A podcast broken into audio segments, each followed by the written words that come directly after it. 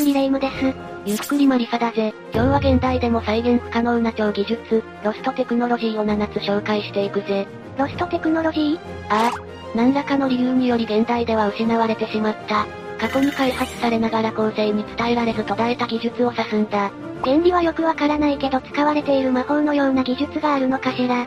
なんだかワクワクするテーマね。ああ。レ夢ムにもきっと楽しんでもらえると思うぜ。それじゃあ早速、ゆっくりしていってね。唯一存在する世界の七不思議、ギザの大ピラミッド。ピラミッドとは石やレンガで作られた四角錐型の建造物だ。古代エジプトでは王や王妃のお墓として、紀元前2500から2700年頃を中心に建設された。最も大きくて有名なクフ王のピラミッド、別名ギザのピラミッドは、紀元前2560年頃に、約20年の歳月をかけて作られたんだ。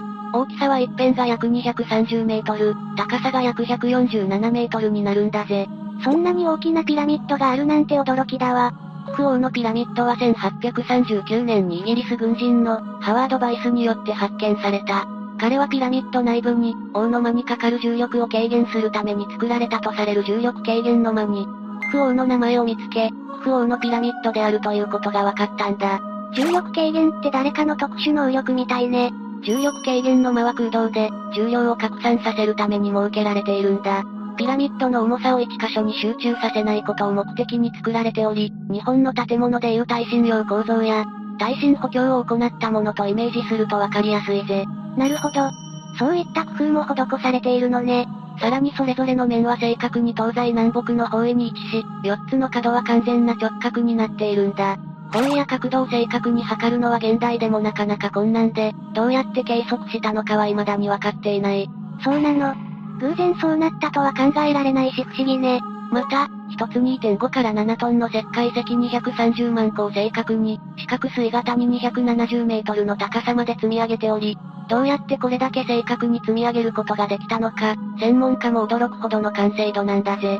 230万個を正確に積み上げるって、想像がつかないわね。途中でずれてることに気づいて、やり直しなんてこともあったのかしら？ああ、もしかしたらあったかもしれないな。でも一つ2.5トンを超える大きな石をどうやって運んだの？古代エジプト時代はタイヤを使った移動手段がなく、砂を濡らすことで石を積んだソリが移動しやすくなるように工夫されていたんだ。砂が柔らかいと石を運ぶ際、ソリの前に山ができて引っ張るのは大変そうだものね。ああ、そうだ。砂が硬ければ硬いほど、引っ張るのに必要な力は少なくて済むんだ。また採石場の隣にピラミッドを作ることで、より効率よく石を運ぶことができたんだぜ。1954年には長さが43メートルもある大洋の船、別名クフ王の船が、クフ王のピラミッド付近で発見されたんだ。砂漠に船って全く想像がつかないわね。そうだな。この船が何を意味するものなのか、まだ正確には分かっていない。そして、1987年には日本の発掘隊によって第二の船が発見され復元作業が行われている。ピラミッドはまだまだわからないことだらけなのね。そういうことだ。謎が解明されるのを今か今かと待つ瞬間が一番ワクワクするぜ。2、水上でも燃え続ける脅威の兵器。ギリシアの火。ギリシアの火は東ローマ帝国で使用された、敵を焼き払うことを目的とした焼夷兵器だ。焼夷兵器自体は古代から使用されてきたが、ギリシアの火の特徴は水をかけても火が消えず、ますます燃え広がるという燃焼力の強さにあるんだぜ。水をかけても消えないって恐ろしい兵器ね。唯一この火を消すことができるのは砂もしくはコイス、または尿といったいくつかの物質だけだとされている。そのためギリシアの火は主に軍船に搭載され、敵艦艇を火攻めにすることに用いられたんだぜ。船の上だと砂や巣なんて大量に積んでないから、完全に消化することはほぼ不可能に近いわね。ああ、そうだな。さらに燃焼物を陶器に入れカタパルトで発射し、城攻めの際の兵器として使用されたり、個人が携帯して使用する現在の火炎放射器に近いものも開発されている。ギリシアの火の製造方法は残念ながら現代には伝わっておらず、製造の秘密は失われているぜ。研究自体は行われたの？水をかけるとかえって激しく燃えたということから、石灰と燃焼物との混合物という説や、古くから使われていた黒色火薬にも用いられる硝酸カリウム説、石油を主成分とする説など様々な説があるんだ。古くから様々な人々がギリシアの火の再現に取り組んできたが、推測や議論のままで解明されてない。ギリシアの火は東ローマ帝国の首都がイスラム帝国に包囲された674年から678年にかけて使用された。その後717から718年の東ローマ帝国の首都が包囲された際、イスラムの軍船に対して、ギリシアの火は使用されたんだ。ギリシアの火、大活躍ね。ああ、イスラム帝国にとってこの敗戦の痛手は大きく、海軍の軍事バランスが崩れたことにより、東ローマ帝国の復興が可能となる。その後海軍の反乱の際にギリシアの火はたびたび使用されたことが記録に残っているが、11世紀を境にギリシアの火の使用は認められてない。どうしてそれ以降使用されなくなったの？ギリシアの火がどうして使用されなくなったかについては謎が残るが、秘密裏に製造されたため、製造方法がわからなくなり製造できなくなったという説や、領土縮小により材料自体の入手が困難になったからという説が挙げられているぜ。戦果を上げた兵器なだけに残念ね。ああ、そうだな。ただ、ギリシアの火はそれを聞くだけで各国の海軍の恐怖の的になっていたため、国力が衰えた後も長らく帝国が存在できた理由の一つとして挙げられているんだぜ。その名前だけでそれほどまでに恐れられていたのね。驚きだわ。3、錆びない金属の正体？ダマスカス鋼。ダマスカス鋼、別名ウーツ鋼は、古代インドで作られていた鋼材で、その強靭さや錆びにくさ、表面にある綺麗な刃文から神秘性を持つ鋼だぜ。また、製法は一子相伝で伝えられており、未だ謎に包まれている。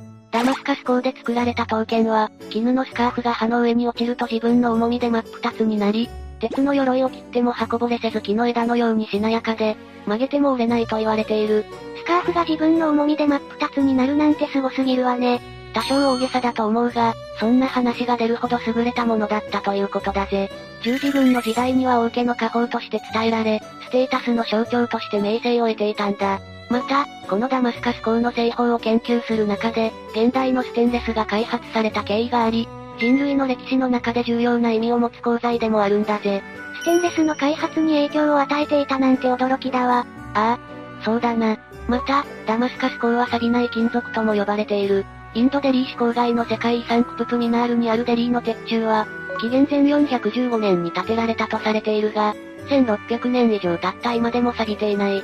その材質がダマスカス鋼ではないかと言われているんだ。1600年も錆びずに立っているなんて不思議ね。通常不純物の混ざらない単一金属である金や銀は錆びにくく頑丈という特性があるんだ。金や銀は非鉄金属なので強度こそないが、錆びないという点では他の金属よりもはるかに優れている。そしてダマスカス鋼は鉄鉱石から作られる鉄の単一金属だとされている。だから錆びないってことね。そうだぜ。現代でも錆びない鉄というのは存在せず、99.72%の純鉄でも、50年で錆びるとされているんだ。どうすればそんなものが作れるの？もともと、ダマスカス鋼は南インドで紀元前6世紀頃に作られたものなんだ。当時から人気があり世界的に輸出されていたが、インド産のバナジウムを含む鉄鉱石が取れなくなったことが原因で、その製法はすでに失われている。そのため現代に至るまで科学者たちが再現しようと試みたが未だ失敗に終わっている。これほどまでの金属が作れなくなったというのは悲しいわね。4. 世界最大で最強の戦艦。戦艦ヤマト。戦艦ヤマトは大日本帝国海軍が建造した最強の砲撃力を誇る46センチ砲を9門搭載している強度級の戦艦だ。建造された当時では世界最大で最強の戦艦だったんだぜ。世界最大で最強なんてかっこいいわね。ああ、そうだな。でも、その手法は現在では再現できないと言われているんだ。そこまで古い時代のものではないし、なんとなく作れそうな雰囲気あるけどヤマトの手法が作れない理由は、鉄鋼を削り出す職人がいなくなったからとされているぜ。手法には発射時の爆発に耐えられるように、当時最高級の鋼材が使われていたんだ。鋼を強くするためには焼き入れという、加熱と冷却の工程が必要になる。テレビなんかの映像で見たことあるけどあれかしら？刀鍛冶が熱した鉄をじゅっと水につける、あれみたいなもの？ああ、それだ。その重要な焼き入れ時の冷却の加減がわかる人がもういないらしいんだ。なるほど。他の技術と同じように技術が継承されなかったので再現できないってことね。あと、今は戦艦なんて作る必要がないから、そもそも研究している人がいないっていうことも理由かもしれないな。確かに。それはありそうね。また、ヤマトがすごいのは手法だけじゃないんだ。一体他に何がすごいの？ヤマトは防御力も従来の戦艦より上回っていたんだぜ。原則の防御に影響する垂直走行41センチ、甲板側の防御に影響する水平走行は23センチある。これは約20から30キロほどの距離で放たれた自らの46センチ砲の射撃に耐えられるように設計されている。当時の最強の手法で30キロ離れたところから撃たれても大丈夫ってすごすぎない？ああ。いかにヤマトの防御力が高いのかがわかるな。でもそれだけ高い防御力があったのに、なぜ沈んでしまったのかしら？ヤマトは砲撃戦に滅法強かったんだが、魚雷による攻撃を主軸とする雷撃機により敗れた。致命傷となったのは左舷側に集中して攻撃された魚雷で、当時の記録だとヤマトに命中した魚雷は12本だとされている。いくら走行が厚くても片側に魚雷攻撃を集中されると持たないってことね。ああ、そういうことだ。ヤマトの時代は対艦巨砲主義。つまり、より大きな砲弾をより遠くへ飛ばす戦艦を軸に、海軍を編成するという考えのもとで生まれたんだ。しかし、各国の航空機の性能が飛躍的に向上し、航空機の基地となる空母が主力になり、この時代の変化に乗り遅れたのが一番の敗因だな。なるほど。時代の変化に対応できなかったことは教訓として学ぶべきね。5、究極の鉄。日本刀。日本刀は江戸時代以降の製造技術で作られた神刀と、それ以前に作られた古刀に分けられる。神刀は日本が統一された後のものだが、古刀は統一前のもののため地域ごとに製造技術や材料が異なるんだ。さらにその製造方法についても資料が残されていないため、再現ができないんだぜ。刀作りも一子相伝だったの？ああ、そうだ。古刀の原料は玉鋼が使われていて、世界で最も純粋な鋼とも言われているんだ。玉鋼は不純物が極めて少なく材質が均一であるため、鍛えるだけで鋼として使用できるため、当時から重宝されてきたぜ。玉鋼は普通の鉄と何が違うの？それは、含まれる炭素量が違うんだ。鉄は炭素量が多ければ硬くなるが、比例して折れやすくなる。逆に炭素量を少なくすればするほど、硬さは落ちるがより柔らかくなるんだ。普通の鉄は、力を加えると比較的簡単に形を変えられるが、鋼は熱を加えないと変形できないほど硬くなる。スプーンは普通の鉄だから簡単に曲げられるのね。ああ、そういうことだ。柔らかいけど、折れにくく、よく切れるのが古刀の最大の特徴なんだぜ。原料となる玉鋼は、炭素量が1から1.5%程度と非常に純度が高い鋼で、ごくわずかに含まれる不純物も、折り返し鍛錬と呼ばれる。叩いては伸ばし、重ね、また叩いては伸ばし、重ねるの作業を15回ほど繰り返すことで、徐々に減少させていくんだ。15回ってことは2の15乗だから。え ?3 万、2768層になるってこと？ああ、そういうことになるな。ことってすごすぎるわね。ただ、回数が多ければ強くなるというわけではなく、この回数は職人ならではの経験と勘によって導き出されるんだ。そうなの。非常に興味深いわね。さらに、日本刀に木目模様ができるのも、この折り返し鍛錬によるものなんだ。折り返し方や回数によって現れる模様も変化していく。職人は出来上がりを想定しながら作業を進めていき、日本刀として仕上がった時に最も適した炭素量になるよう、経験から得た感覚で回数を決めているため、折り返し鍛錬の回数は一定じゃないんだぜ。知れば知るほど奥深いわね。霊夢が興味あるようだから日本刀について少し詳しく解説すると、日本刀には、姿、波紋、地金の3つの見どころがあるんだぜ。姿とは刀身全体の形状のことで、反りの位置や程度、刀における断面の種類を表す作り込みなどから、作られた時代を予想することができる。波紋は、焼き入れという鉄を加熱したり、冷却を繰り返すことで現れる白い模様のことだ。直線上の直刃とそれ以外の乱刃の2種類に分けられるんだぜ。これには様々な形状があり、流派や職人によって特徴に違いがありそれぞれの個性が見られるところだ。地鉄は、折り返し鍛錬を繰り返した結果生じる肌模様のことで、多くの場合異なる種類の肌模様が複数組み合わさって現れるんだぜ。日本刀って色々と個性があって魅力的よね。一つ買ってみようかしら。レイム、お金はあるのか？古刀は安いもので100万くらい、相場としては300万と言われているぜ。安くて100万って、とてもじゃないけど手が出ないわね。刀剣博物館で我慢しておくわ。6、180年間なり続けるベル、オックスフォードベル。イギリスのオックスフォード大学の研究室には、実験のため作られた電池で動くベルの実験装置、オックスフォードベルがある。このベルの装置に入っている電池は1840年に設置されて以来、180年以上なり続けているんだぜ。180年もなり続けているなんてすごすぎ。ああ、そうだな。オックスフォードベルには、2つの電池と2つのベルがあり電池の下にはベルが取り付けられている。ベルの間に金属球が吊るされていて、ベルを鳴らす仕組みになっているんだぜ。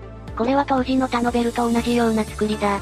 当時のベルと同じように作られているってことは、すごいのはベルの構造じゃなくて電池の方なの？ああ、そうだ。静電気の影響で取り付けられた金属球は交互にベルを鳴らすんだが、金属球がベルに触れると、ベルの上に取り付けられている電池が充電されて金属球は帯電する。帯電した金属球は静電気の作用によって、もう一つのベルを鳴らすんだ。一体その電池の中身はどうなってるの？中に入っている電池は、ザンボニー電池だと言われているが、誰も中身を知らない。ザンボニー電池？ザンボニー電池は、1812年にジュゼッペ・ザンボーニによって発明された初期の電池で、銀箔、亜鉛箔、紙の円盤で作られている静電気電池なんだ。発生させた静電気を充電して再利用するなんて、まるで永久期間じゃない。そうだな。このベルは世界で最も長くなり続けている乾電池式のベルとして、ギネス世界記録にも認定されているんだぜ。一体どうすれば、180年以上も長い間なり続ける電池が作れるの？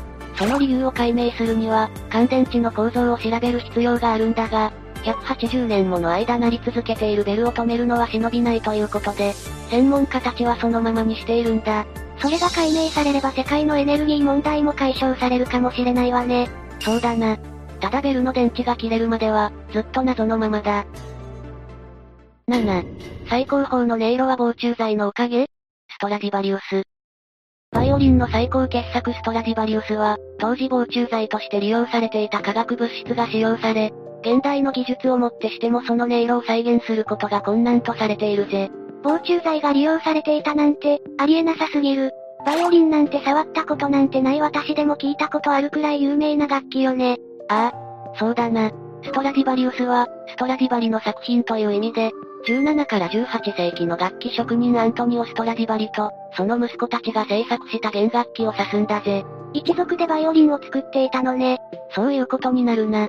何世紀もの間、音楽家や楽器職人、エンジニアや研修者たちが、ストラディバリウスの音色を再現しようと試みたんだが、再現は失敗に終わっている。バイオリンに使われた材料から製造法に至るまで、隅々まで検証されたが、ストラディバリウスは未だ謎に包まれているんだ。隅々まで検証したのに、なぜ未だに音色が再現できないの？それにはまずバイオリンの音が鳴る仕組みを理解する必要がある。バイオリンは弓を弾いて音を鳴らす楽器で、弓を引いた際に弦が細かく振動し、それが音の源になるんだ。でもこれだけではバイオリンの美しい音色にはならない。弦で発生した音の源がコマと呼ばれるパーツを通じてバイオリンに振動を与え、それがボディに伝わることでボディの空洞の中で音が響き渡り、美しいバイオリンの音色になるんだぜ。そしてこの音色は、ボディの材質や形によっても異なる。ストラディバリウスの振動の違いを 3D スキャンを使って調査した研究も行われたんだが、他のバイオリンとの違いを見つけることはできなかったんだ。たまたま研究で使ったストラディバリウスがそうだったってことじゃないの？いや、ストラディバリウスは多種多様な形がありながら、その全てが最高品質を持つと言われているが、形の特性だけで解明することはできなかったんだ。そうなの？ますます不思議ね。あと、材質によっても変わるんじゃないの？ああ。それについての研究も行われている。光や放射線を利用して行う分光法や顕微鏡分析、科学的手法を組み合わせて分析したところ、その結果、放射、硫酸亜鉛、硫酸銅、明板、塩、石灰水などが処理剤として利用されていたと判明したぜ。中でも放射は、古代エジプトでミイラ化の際に使用され、後に防虫剤としても利用されているんだ。防虫剤ってそんなに古くから使われていたのね。驚きだわ。そして、ストラディバリウスが作られた当時は虫がたくさんいたから、木が虫に食われるのを防ぐためだと考えられている。防虫剤で保存していたら、たまたま素晴らしい音色になったってことなの？いや、使用された化学物質は木材の至るところに見られ、表面だけじゃなく内部にも浸透していたんだ。つまり、木材を化学薬品にしばらく浸してから使用しているんだ。保存のために、普通ならそこまでしっかり薬品につけないってことね？ああ、そういうことだ。ストラディバリの一族は、化学薬品に浸した木材が特殊な音色を生み出すと気づいていたんだ。そして、その方法を秘密にすることで優位性を保とうとしたんだぜ。一族以外誰もその際の処理を見ることが許されず、だから未だに謎のままってわけね。そういうことだ。ってことで今回は、現代でも再現できない古代の超技術を7つ紹介したぜ。技術の衰退は現代の後継者不足にも共通する部分があるなと感じたわ。確かにそうだな。日本の伝統工芸も年々衰退しているしな。今の世代だけじゃなく今後の世代、数百年先の未来を見据えて、今行動するってことが大事そうね。そうだな。歴史の闇にはまだまだ知られていない事実がたくさんある。そんな気になる世界の謎を、今後も紹介していくぜ。ゆっくりレ夢ムです。ゆっくりマリサだぜ。ねえねえマリサ、なんで昨日私の電話に出てくれなかったの？何回もかけ直したのにひどいじゃない。悪い、昨日は時間を有意義に使うために一日中スマートフォンを手放して生活してみようと思って、電源を切ってたんだ。確かにスマホを持つようになってから必要以上に時間を消費してしまうようになった気がするわね。でも私たちの生活になくてはならないものになっている以上、それを手放すことはできないんじゃないかしら。そう考えると電話とかの連絡手段がなかった時代の人々の生活はもう想像がつかないわね。本当に現代の技術には感謝しかないな。でも、そうだからといって古い時代の技術力を軽く見ることはできないんだぜ。中には現代でも再現できないほどのものだってあるくらいだからな。そうなの？もっと詳しく話を聞かせてよ。じゃあ今回は現代でも再現できない古代技術を紹介していくぜ。それでは、ゆっくりしていってね。1、40年前のロストテクノロジー、NASA の宇宙服。まずはじめに紹介するのは NASA の宇宙服だ。実はこの宇宙服、現在では再現できなくなっているんだぜ。宇宙服ってあの宇宙飛行士さんが着る白いやつのことよね？あれが再現できないってこと？意味がわからないわ。驚くのも無理はないな。でも現代技術が結集しているとも言えるような宇宙産業をもってしても、作ることは困難だそうだ。作れないとなるとこれからの宇宙開発にかなり支障が出ちゃうんじゃないかしら。そうだな。現在の宇宙産業の発展は目覚ましく、民間のベンチャー企業でさえも参入してきているような時代だ。無人で宇宙を探索するだけでなく有人飛行を行って研究を進めることもあるだろう。そうなると当然宇宙服が必要になってくる。だが現在、NASA は宇宙服不足に悩まされている。あの NASA なら宇宙服ぐらいすぐ作れそうなのに。そうは言っていないのが現状だな。もともと18着あったものの、事故で7着失われて、今 NASA にはなんと宇宙服が11着しかなく、しかもそれらは作られてから40年以上も経っているものばかりだ。その上残りわずかの宇宙服たちの寿命は残り15年だ。それじゃ宇宙に行けなくなっちゃうじゃない。なんとかして作ることはできないの？それが簡単にはいかないんだぜ。NASA はずっと宇宙服を開発しようと、これまで20年に2億ドルを投じるなど頑張ってきたんだ。でも、大した成果を出すことができなかった。これほどの投資をもってしても船外活動を行えるような宇宙服の開発には、まだまだ時間がかかるということだ。でも昔は宇宙服を作ることができていたわよねどうして技術が発展した現代になって作ることができなくなっちゃったのかしら。それは宇宙服を作るための技術に原因があるぜ。宇宙服というのはものすごい手間がかかっていてな。空気のない宇宙で空気を外に逃がさないようにするため、特殊な布を何層にも重ねて作るんだ。その枚数はアメリカで7から8層、日本なら14層という徹底ぶりだぜ。また、体温を外に逃さないようにする仕組みと冷却する仕組みが備わっている。宇宙服を主に使っている国際宇宙ステーションは、熱圏という温度の高いところに位置していて、船外活動では外の温度が1000度にもなるそうだから冷却は必須だな。1000度宇宙服ってすごいのね。ああ。宇宙は基本的に低温なんだが、太陽の光が直接届いてすごく熱くなることがある上に、あのモコモコの宇宙服では体温を逃がすことができないから冷却は必須だ。それに加えて生命維持システムも必要なんだからすごい手間だよな。このように作ることが非常に困難な宇宙服だが、作れなくなった最大の問題は、この宇宙服作りに関する技術がうまく継承されなかったことにあるんだ。実は NASA の宇宙服はおばさんが手縫いで作っていたんだ。え？おばさん？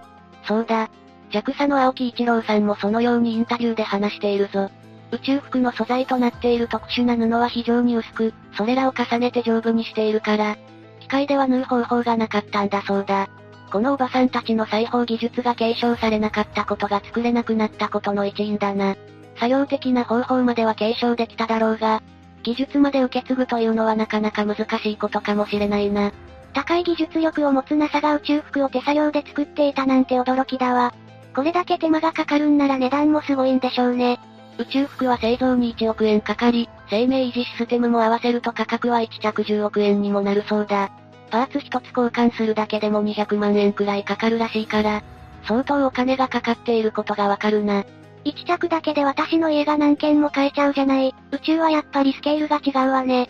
NASA はこれ以上この問題を深刻化させないために、次世代の宇宙服を開発するための計画を予定しているぜ。また、40年使い続けているものをこのまま補修しながら使い続けるか、新型の宇宙服を開発して実用化するのかコスト面での選択を迫られているな。絶対新しいやつ作った方がいいって。これから火星に行ったり、さらに遠くの宇宙に行ったりするだろうから必要よ。宇宙の謎を解明するためにも早く新しい宇宙服ができてほしいものだな。2、計算し尽くされた古代の産物。ローマの水道橋。お次に紹介するのはローマの水道橋だ。この橋は紀元前312年から3世紀にかけて古代ローマで建設された。ローマ水道を川の上に通すために作られた。そんな昔に水道があったなんてすごいわね。どんなことに使われていたの？この水道橋はローマの都市に生活のために水を届けるために使われていたんだ。紀元前に始まり、地中海に広大な領土を持ったローマ帝国には、道路、神殿、円形闘技場、大浴場のほか、水洗式の公共トイレまで存在していた。ローマ帝国が栄えたのは整備された公共施設によって快適な生活が提供されていたことも大いに関係がある。そのためには水の確保が必要不可欠だったんだが、当時のローマの都市の一つ、ネマウスでは人口増加によって公共施設の水が不足してしまっていた。そこで水不足解消のために水源が選ばれたんだが、その泉から水を引くには 50km もの水路が必要だったんだ。そこで時のローマ皇帝アウグスプスの部下、アグリッパの命令で水路の建設が始まったという流れだな。当時からするとすごい技術だったんじゃない？そうだ。この水道橋から古代ローマがいかに高い技術力を持っていたかが伺い知れるぜ。すべての道はローマに通ずということわざがあるように古代ローマでは道路網が発展していた。このようにしっかりと整備されたインフラは水道も例外ではない。中でも高度な技術が使われていることを象徴しているのが、フランス南部、ニーム近郊のガール川に架かるこの水道橋、ポンプガールだ。一番上に水が流れるようになっているのね。一体どんな技術が使われているの？この水道橋には古代ローマの技術が結集されているんだが、特にすごいのがポンプを使わず水を水源からローマの町まで運ぶことを可能にする技術だ。当時、ポンプが発明されていないため、一度下に流れた水を元の高さまで汲み上げることはできなかった。そのため、水源からローマの町まで水路に微妙な傾斜をつけて流すしか方法はなかった。それは大変そうね。短い距離ならともかく途中で流れが止まっちゃいそう。そうだな。驚くべきことに最も長い水道、ハドリアヌス水道は長さ141キロの長さにもなるそうだ。ローマ水道は非常に精巧で、1キロあたり34センチの傾斜で設計されている。そして長さ 50km の水路では水源から町まで17メートルの高低差しかない。この水道の建設の時に問題となったのが途中にある川をいかにして横断するかだった。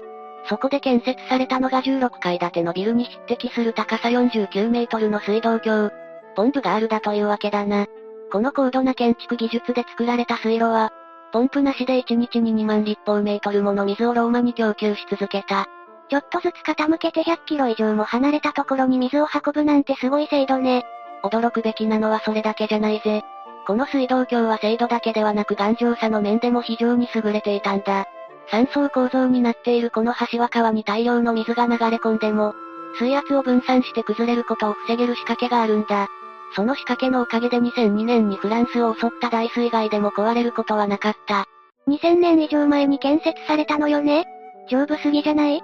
ところで古代ローマの技術が優れているのは分かったんだけど、いくら優れていたって、現代の技術で再現ができないなんてことはないんじゃないかしら。どうして今でも再現不可能と言われているの？それはこの水道橋と水路全部が石造りであることが関係しているんだ。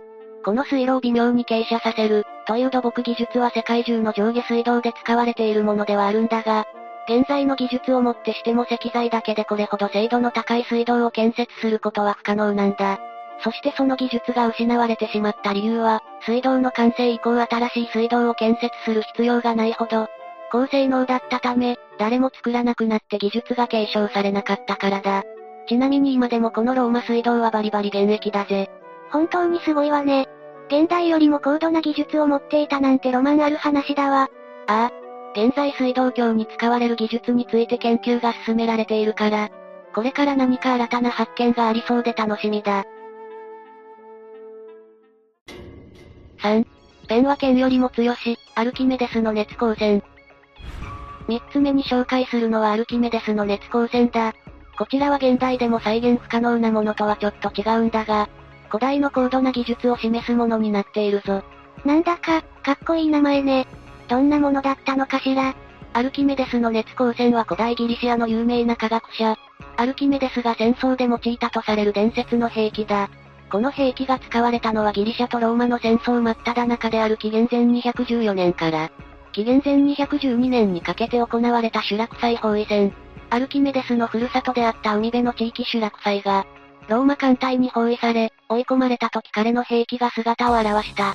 アルキメデスは大きな鏡を何枚も用意させ、それらを城壁に並べたんだ。そして鏡を持つ兵士たちに、近づいてきた敵艦の黒い部分に向けて鏡の反射光を集めるように命じた。すると、その船はたちまち炎上して沈んでいったという。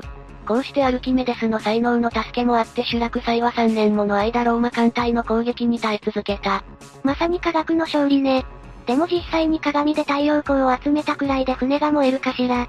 それについては後世に行われた検証で理論上は可能だという結果が出ているぞ。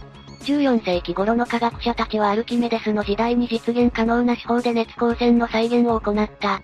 その結果、磨かれた青銅や銅でできた盾を鏡の代用として使うと、太陽光を標的に集めることができたそうだ。また、1973年にギリシアの科学者、イオニアス・サッカスがアテネ郊外のスカラガマス海軍基地で行った実験でも再現が成功している。彼は縦1.5メートル、横1メートルの銅で被膜された鏡を70枚用意し、約50メートル先のローマ軍艦の模型に向かって太陽光を照射した。すると数秒で船は炎上した。本当に実現できることだったのね。この他にも兵器の実在を裏付ける結果を出した検証がある。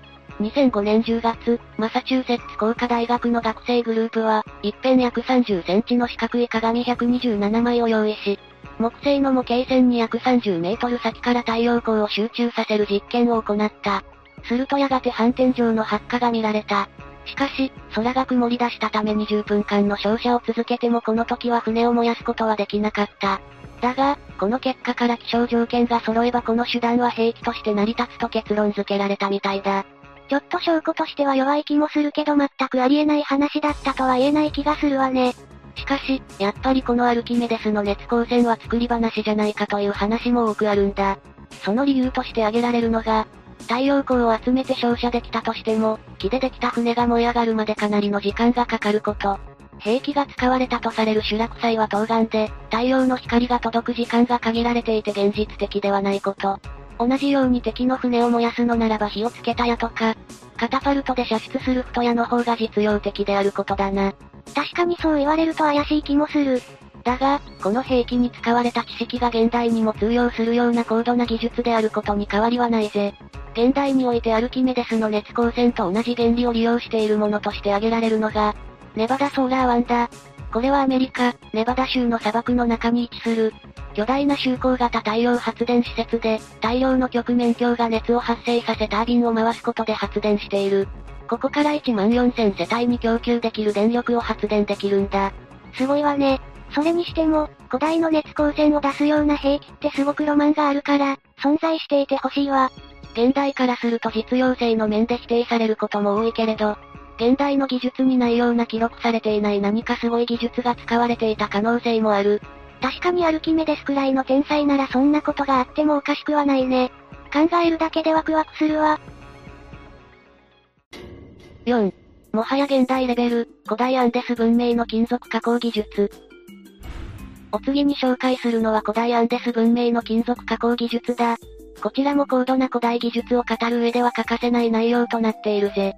アンデス文明は紀元前1000年頃から紀元56世紀にかけて現在の南米大陸、ペルーを中心とする太平洋沿岸地帯及びペルーからボリビアへ繋がるアンデス中央高地に存在した文明だ。15世紀頃に存在したマチュピチュで有名なインカ帝国なんかもこのアンデス文明に含まれるな。この文明の大きな特徴と挙げられるのが次のことだ。まず、文字を持たない。人々は文字の代わりに縄の結び目で情報を記録する、キープと呼ばれる手法を使っていた。縄を文字代わりにするなんてちょっと変わってるね。あまり高度文明っぽい感じしないけど。その他の特徴として鉄を製造しておらず、道具としては石器を用いる新石器段階に近かった。また、車輪の原理が知られていなかったなど他の文明に劣る点も見られたが、金や銀、銅などを加工する技術は他の文明よりもはるかに優れていたんだ。その技術は現代になって発明されたものに近いレベルとも言えるほどのものだった。なんか遅れた文明かと思っていたらすごい技術を持っていたのね。先に言ったようにアンデス文明は製鉄技術を持っていなかった。でも、金属加工技術を持っていなかったわけではないんだ。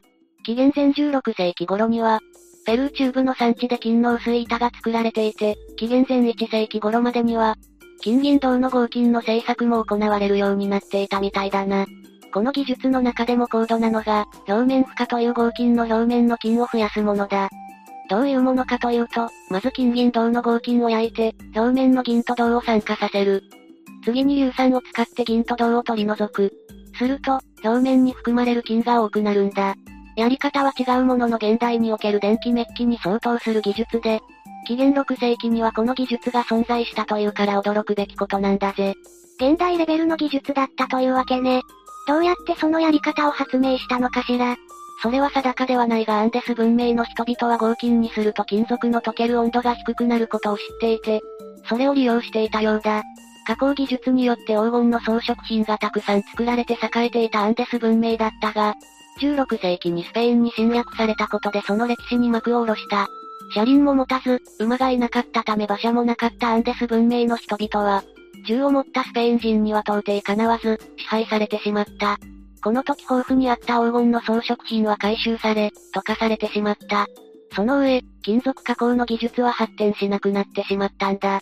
素晴らしい技術を持っていたのに支配されちゃうなんてかわいそうだね。残酷な最後だったが、アンデス文明の人々は精密な石像建築など高度な技術を他にも持っているから、興味のある方は調べてみると面白いかもしれないぜ。ということで今回は現代でも再現できない古代技術を4つ紹介したぜ。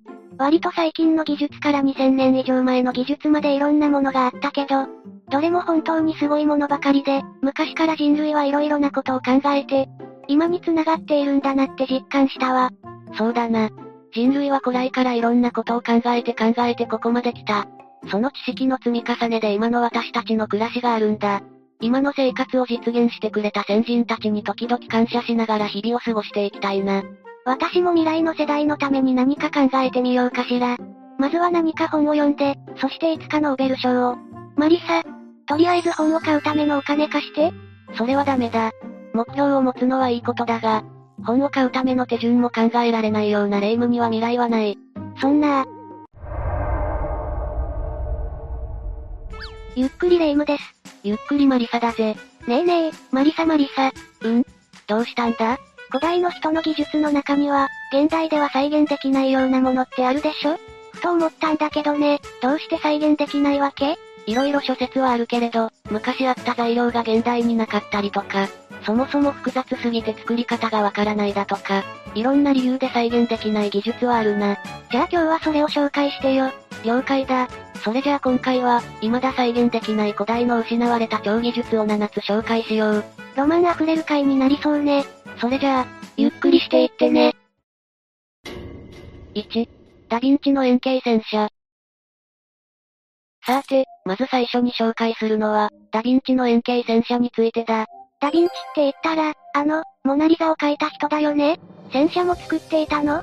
確かにレオナルド・ダ・ヴィンチは天才画家としても知られていたんだが、人は彼を、万能の天才と呼んでいたんだぜ。万能の天才？どういうこと？きっと驚くだろうぜ。ダヴィンチはな、芸術のみならず、建築や幾何学、科学、数学、機械工学、解剖学、物理学、地質学から先生術などなど、多方面の学問についての天才だったのさ。その結果として、現代の科学技術の前進とも呼べるような発明をしていたのさ。とんでもない勉強家だったのね。私には真似できそうもないわ。それで、一体どんなものを発明したっていうの？ヘリコプター、パラシュートなどなどだ。とはいえ、現代のような複雑な構造ではなく、もっと簡易的に設計できるもの。いわば、ヘリコプターの原型とも言うべき発明をしていたんだ。そして今日紹介したいのは、円形戦車についてだ。そう、それなのよ。円形戦車っていうのは一体何なの？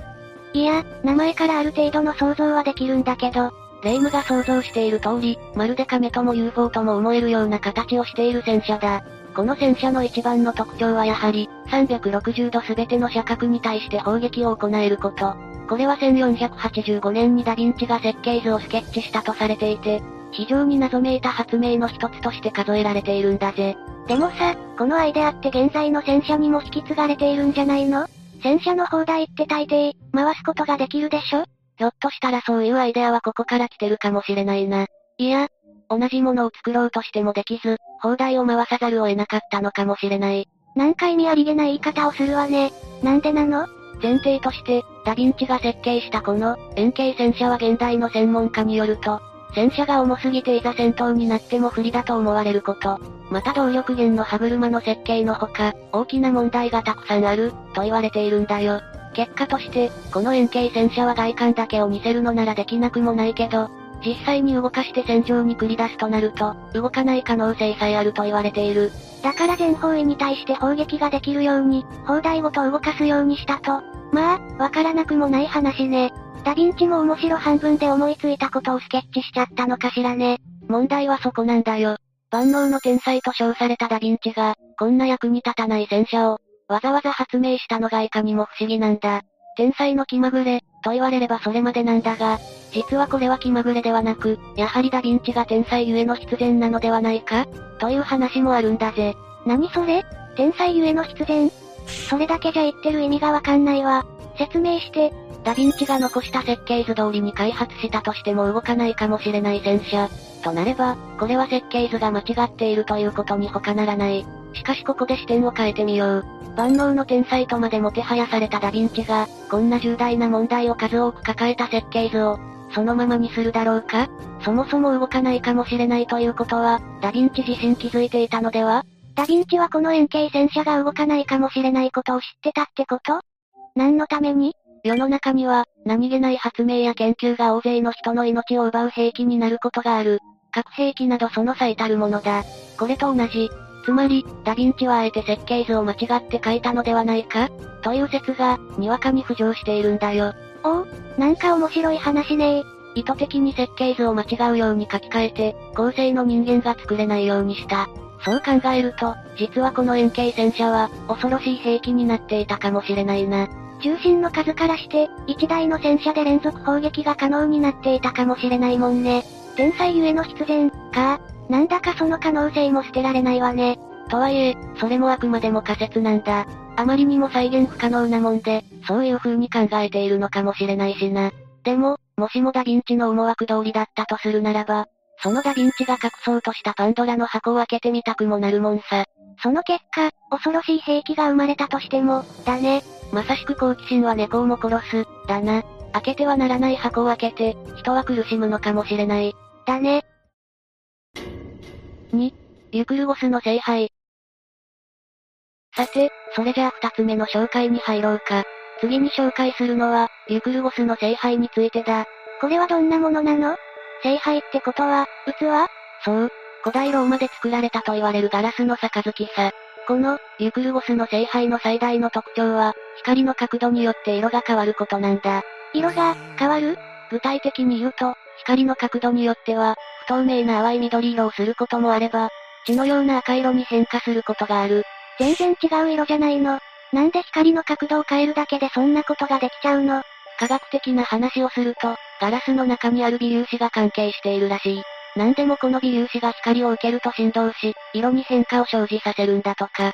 問題なのは、この構造について、透過型電子顕微鏡を用いなければならなかったらしい。だから構造について判明したのは近年のことなんだよ。そんな技術を古代ローマが持っていたなんて、不思議ねえ。そうよ。なんで古代ローマがこんな技術を持っていたわけ？そこなんだ。古代ローマ、とりわけこのユクルゴスの聖杯が作られたのは、295年から325年頃だと言われている。そしてこの聖杯はおよそ3つの工房を経て完成しているらしいんだが、おそらく当時の人たちは光の角度で色が変わる仕組みをよく理解してなかったっぽいんだ。え？よく理解してないのに、こんなすごいものができちゃったってこと？そんなわけないでしょう。少なくとも現代技術で再現できる方法ではなかったらしい。というのも、実はその後1世紀くらいは、同じような方法で同様の構造物を作っていたということは、わかっているらしいんだが、肝心のその方法がわからないんだよ。ロストテクノロジーってこと？そういうことになる。記録が途絶えてしまっていてな。技術が完全に失われてしまっているらしいんだ。そんなこんなで、現在では、謎の原理で色を変える聖杯と考えられているらしい。一体昔、何があったのかしらね。ちょっと時間旅行してみてみたいわ。古代テクノロジーあるあるかもしれないが、いずれにしても古代ローマは1970年代に始まったナノテクノロジー技術を、すでに有していた可能性が秘められている。その一方で、偶然の産物という学者も少なくない。それくらい当時の技術的にもありえない発見というわけなのね。面白いわ。ただし、私はこれが偶然の産物のようにも思えないんだよな。それはまたどうして？ユクルゴスの聖杯は、古代ローマのユクルゴス王の最後をモチーフにされている。光を当てると赤くなるのも、ユクルゴスの血をイメージしたものらしい。そうしたものが全て後付けだと言われればそれまでなんだが、そんな偶然が果たしてあるものなのか。私は不思議でならないんだ。それは、そうね。ましてや王様の死に関する杯ならなおのことだもんね。だから何かしらの理由で意図的にテクノロジーをなくした。あるいはなくなってしまったと考えたいな。そっちの方がロマンあるし。確かにロマンたっぷりね。人の心の二面性を映し出すようにも思えるし、それは、わかんないけど、何を言ってるのだろう。ともかく現代でも難しい技術を古代ローマでは100年もの間有していた可能性も、今後新たな発見とともに明快にされていくだろう。その時を待とうじゃないか。そうね。座して待つのみね。3、作祭和マンの砦。三つ目の紹介は、作祭和マンの砦について紹介しよう。これはペルーの南東部、クスコ郊外にあるインカ帝国の砦のことだ。インカ帝国って言ったら、マチュピチュも関係している場所よね？ああ、私が人生で一度は必ず行きたい場所でもあるな。で、今回紹介する作祭和マンの砦というのは、1個約100トンから120トン。大きなものだと、360トンもの巨石を惜しみなく使用された、積まれた石の壁なんだ。こう言っちゃなんだけど、ありえない巨石をありえない形で組み立てるのって、ロストテクノロジーあるあるよね。そこにあるんだから、間違いなく何らかの方法でそうなったんだろうけど、本当に不思議だよな。でも今回話したいのは、石を積み上げたことじゃないぜ。そうなの？いや、石を積み上げたことももちろんすごいことではあるな。あんな巨石を三段状にして、なおかつ横幅数百メートルにも及ばせるなんて、とてつもない重労働だったことは言うまでもない。ただし、それよりも積まれた巨石がすべて、滑らかに削られていることの方がすごいと思わないか？そうなの？考えてもみろよ。手のひらに収まる小石を磨くのだってえらい時間がかかっちまうんだぜ。100トン以上の巨石をどうやって磨くんだよ。もしかして、そういう技術があったってこと？察しがいいな。そういうことだ。なんかわかってきちゃった。ここまで滑らかにするには、釜の中で一度溶かす必要性がある。しかしそんな大きな釜は当時はなかったはず。太陽光を利用した可能性や、火災などで石が溶けたなどなど、仮説は立てられるけれど、証拠は全く出ていない。しかし、これほど滑らかな石を作る技術があればこそ、作祭和マンの鳥では、あのギザのピラミッド以上に巧妙な技術という人もいるんだぜ。あのギザのピラミッド以上に、巨石と巨石の間には寸分の隙間もなく、パズルのようにすっぽり入っている。それをピラミッドのように規則的に配置するだけでも至難。ましてや作祭和マンの鳥では複雑にねじれてる部分もあるからな。それでも寸分の隙間もないというのはあまりに機械。そして極めつけに、インカ帝国は巨石を移動させただけなのでは？と言われているんだ。え、インカ帝国の人が身につけた技術ではないの可能性の一つとしてそういう説があるのさ。そう思える理由としては、インカ帝国の文献にこういう記述があるんだ。作祭和マンの城壁を作る際、先駆者の業績に挑戦した。そして2万人以上の人手を使って巨石を引っ張った。しかし断崖に差し掛かった時、3000人ほどが手を離し、大勢の人が潰された、と。当然、砦を作る際には事故はあったでしょうね。問題なのはこの文献に出てくる、先駆者の業績という部分と、巨石を移動させる技術についてなんだ。つまりはどういうことなの？早い話、先駆者の業績というのは言うまでもなく、当時よりも前の時代の技術のことを指している。つまりだ、当時のインカ帝国の人々は技術を有していたわけではなく、すでに存在していた作イワマンの砦に対して修復整備をしていた可能性がある。ええー、嘘でしょ。あくまで可能性、だけどな。インカ帝国よりももっと昔に失われた技術により完成されたものを、インカ帝国の時代に活用した可能性。もしもそうだとしたら、インカ帝国の文献に、作イワマンの砦を作る上での詳細を記した文献が見当たらないのも無理もない話だろうぜ。そうなのね。そしてこの砦が何のために作られたのか、その理由さえはっきりしないのが現状だ。砦というくらいだから、何かを守るために作ったんだろうけど、それもこの技術の起源を知ることができたら、知れるのかな？もしかしたら、な。4. イランの F14。4つ目に紹介するのは、イランの F14 についてだ。これ、もしかして戦闘機のこと？そうだ。正真正銘の戦闘機だ。つまり近年の技術ということになるから、古代ではないかもしれないが、戦闘機の歴史という意味では、古代になるかもな。なんか無理やり考えなめないけどな。でも超技術には変わりないぜ。そうなの？戦闘機はあまり詳しくないからわかんないんだけど。そもそも、昨今の軍事強化はサイバー攻撃に関するもの。あるいはミサイル開発に力を入れていて、新しい母艦や戦闘機が開発されたとしても、大事なのは強力なミサイルを装備できるかどうかが大きな問題となっている。その中で、今回紹介するのは、戦闘機そのものの魅力をお伝えしようというわけさ。確かに、もう戦闘機が空を滑空して戦うというよりかは、ミサイル攻撃が主流な気もするわね。一体どんな機体なの？時は1970年代、イラン空軍の次期主力候補が F14 か F15 だとする中、当時のイラン帝国の支配者、モハンマド・レザー・パフラビーが、わざわざ自ら渡米してまで、調査したんだよ。モハンマドさん、そんなに空軍に力を入れたかったのね。まあ、それはもちろんあったんだろうけど、モハンマドはかなりの戦闘機マニアだったらしくってな。え ?F14 は彼の好みでイラン空軍の戦力に加えられた、なんていう俗説もあるくらいなんだ。そんな感じで自分の戦力を決めちゃって大丈夫なのまあ事実、F14 はレーダーやミサイルの性能が優れていて、今でこそ、開発元のアメリカでさえ、2006年にはアメリカ海軍から全機退役しているんだが、試験運転の時には、200キロ先の目標に命中させる、フェニックスを搭載できる優れものだったんだよ。200キロ先？戦闘機はあんまり詳しくないけど凄そうね。もっと言うと、2017年に入っても非常に高い戦闘能力を備えた機体だったらしい。けれど冒頭にも話した通り、現在では戦争が起きても戦い方はガラリと変わっていった。サイバー攻撃やミサイル開発に力を入れてって言ってたもんね。そうだ。それもあるし F14 が活躍した時代というのは、米国とソ連が冷戦状態にある時だ。しかしレイムもご存知の通り、ソ連は崩壊した。その結果 F14 などの戦闘機を使う場がなくなってしまったんだよ。戦闘機を使う場面がないってことは、それだけ争いがなくなることよね？そう考えると、戦闘機の衰退は平和の予兆とも言えるのかな？いや、ミサイル開発に力を入れてるんだからそういうわけでもないか。そうだな。けれど、戦闘機が活躍する場は少ないに越したことはないぜ。そうよね。で、この F14 なんだが、モハンマドの手によって、イランに79機輸入することが可能になったんだけど、その直後にイラン革命が起きて、イラン帝国はイラン共和国となった。身の危険を感じたモハンマドが渡米したことにより、イランにあるアメリカ大使館人質事件が発生。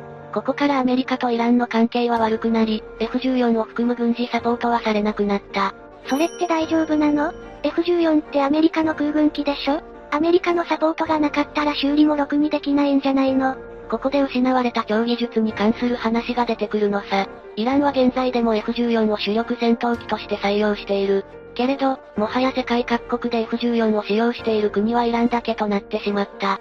そしてイランのすごいところは、F14 を独自改良、改造を重ねて、イラン独自の F14 を作ることに成功したんだよ。本当に？ああ、本当だ。ただし、それでも確実に数を減らしていってる。2019年には24機まで減っているらしく、おそらくは共食い整備。つまり、F14 の壊れた箇所を、別の F14 の部品で修理していたんだろう。そうなるといつかはこの世から一機もなくなってしまうかもしれないわね。こと、戦闘機に関しては、その方がいいのかもしれないな。ミサイルが飛び交う世の中には、なってほしくないぜ。でも記念に一機くらい残しておいてほしい。って気持ちもあるから複雑ね。気持ちはわかるぜ。5、ロシアンカーフ。さて、5つ目に紹介するのは、ロシアンカーフというものだ。これは今や再現不可能とされた技術だと言われているんだぜ。ロシアに関するものなの？そうだ。ロシアンカーフとは、17世紀から20世紀の間で、ロシアでのみ生産されていた革製品。ロシア国内では、ロシアンレザーと呼ばれていてな。当時の帝国ロシアにおいてもかなりの高級品だったそうだ。なんでそんなに高級だったの？なんでもトナカイの原皮を使用していたらしく、その希少性の高さから、幻の皮と呼ばれていたらしい。失われた技術というコーナーで紹介しているけれど、失われたのは本当に技術だけで、実物は、たまーに流通しているそうなんだ。あ、そうなの？じゃあ見ようと思ったら見れるし、運が良ければ買えるのね。お金があれば、な。ただ、これも争いの中で技術だけが消えてしまい、モエヘネシー・ルイ・ヴィトングループや、エルメスの手によって2016年頃、一応、再現はできたみたいなんだがな。それでも完全な復元は不可能だと言われているぜ。争いの中で消えたって、戦争でもあったの？戦争ではない。革命だよ。ロシア革命が起き、ストライキなども横行する中に、ロシアンカーフの技術は時代の闇に飲み込まれてしまったんだ。まさか、そんな理由で高級品の技術が失われるなんて、でも国民が自由を得ようとした結果とも言えるんだよね。そうだな。もしもこの技術が今も残っていたら、お金を奮発したら変えていたかもしれない。独特の匂いがあるらしく、現在流通しているものはすべて1786年に沈んだ、沈没船の船底に残っていたロシアンカーフだからな。ロシア国内でもう一度再現できたらいいわね。私たち、貧乏人には再現できても手にできないんだろうけど、しくしく、言うな。これから頑張ればいいじゃないか。6. 南米のプラチナ加工技術。いよいよ6つ目の紹介だな。次は、南米のプラチナ加工技術について紹介しよう。ここではレイムの驚くような話もたくさんあるぜ。期待していいの？期待してくれて大丈夫だ。何しろ、今でこそ高級とされるプラチナも、昔はゴミのように捨てられていた過去があるからな。な、ななななな、なんですって価値に気づかないって、罪だよな。中世の頃、南アメリカをスペイン人が征服していった頃、大量のプラチナを発見することになったんだ。しかし、プラチナの融解度、つまり溶け始める温度は1774度と非常に高い融点を持っていた。そんな温度、そうそう保つことなんてできないわよ。当時のスペイン人も同じことを思っただろうな。だからプラチナは、小粒の銀と揶揄されて、その辺の川に投げ捨てられていたらしい。なんてもったいないことを。で、ここで問題になってくるのは、南アメリカに後から来たスペイン人ではなく、もともと南アメリカに住んでいた先住民の技術の方なんだよ。そっか。失われた技術がここにもあるわけなのね。南米の古代アンデス文明では、このプラチナを加工、細工して装飾品として使用していた形跡があるんだよ。つまるところ1774度という高熱を作り出し、プラチナの姿を自由自在に変える技術を有していた、ということになるんだ。ひえー、1774度の温度をどうやって作ったのよ？その辺がぽっかり、謎に包まれているのさ。ちなみにヨーロッパでプラチナの加工ができるようになったのは1804年頃の話で、その頃になってようやく石炭を利用した溶鉱炉を使用し、プラチナを装飾品として楽しめるようになったんだ。ちなみに古代アンデス文明には、他にも再現不可能な技術がいくつも確認されているんだ。古代アンデス文明って、何があったの？本当に多くの謎に包まれているよな。それだけロマン溢れる話でさ、興奮が抑えられないぜ。でもそれも今となっては、もうその技術をお目にかけることはできないかもしれない。スペイン人は古代アンデス文明を破壊していったからな。古代アンデス文明の時に使用されていた文字も解読されていないこともあって、今はまだ歴史の闇の中だ。ってことは、今後文字が解読されれば、再現も不可能じゃないのかな？理論上はな。でも古代文字の解読は至難の技だ。